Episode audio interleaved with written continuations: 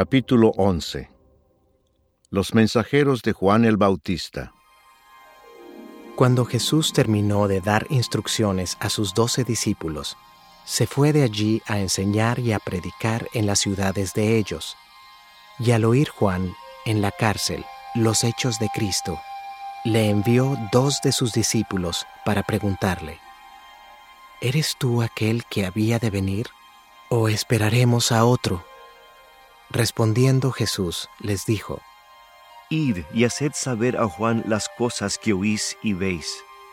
Los ciegos ven, los cojos andan, los reprosos son limpiados, los sordos oyen, los muertos son resucitados, y a los pobres es anunciado el Evangelio, y bienaventurado es el que no halle tropiezo en mí. Mientras ellos se iban, comenzó Jesús a decir de Juan a la gente, ¿Qué salisteis a ver al desierto? ¿Una caña sacudida por el viento? ¿O qué salisteis a ver? ¿A un hombre cubierto de vestiduras delicadas? He aquí los que llevan vestiduras delicadas, en las casas de los reyes están. Pero ¿qué salisteis a ver? ¿A un profeta?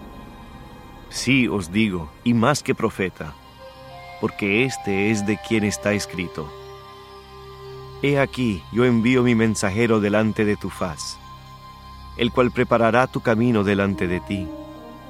De cierto os digo, entre los que nacen de mujer no se ha levantado otro mayor que Juan el Bautista, por el más pequeño en el reino de los cielos, mayor es que él.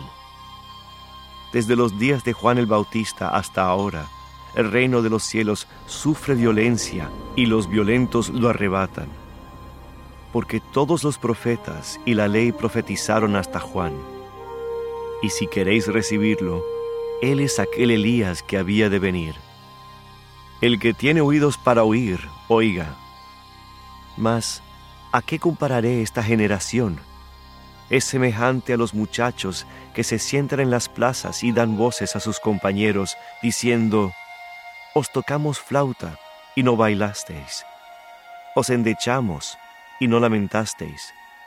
Porque vino Juan, que ni comía ni bebía, y dicen, demonio tiene.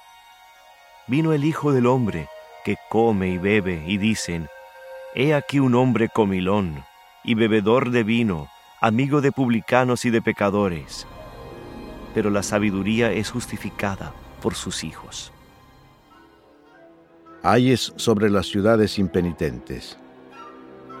Entonces comenzó a reconvenir a las ciudades en las cuales había hecho muchos de sus milagros, porque no se habían arrepentido, diciendo, Ay de ti, Corazín, ay de ti, Bethsaida, porque si en Tiro y en Sidón se hubieran hecho los milagros que han sido hechos en vosotras, tiempo ha que se hubieran arrepentido en silicio y en ceniza.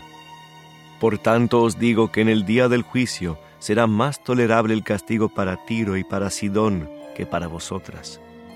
Y tú, Capernaum, que eres levantada hasta el cielo, hasta el Hades serás abatida, porque si en Sodoma se hubieran hecho los milagros que han sido hechos en ti, habría permanecido hasta el día de hoy.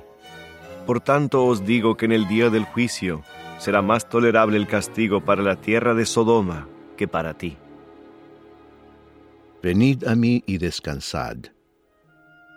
En aquel tiempo, respondiendo Jesús, dijo, Te alabo, Padre, Señor del cielo y de la tierra, porque escondiste estas cosas de los sabios y de los entendidos, y las revelaste a los niños.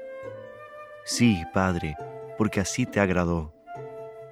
Todas las cosas me fueron entregadas por mi Padre, y nadie conoce al Hijo sino al Padre, ni al Padre conoce alguno, sino el Hijo, y aquel a quien el Hijo lo quiera revelar.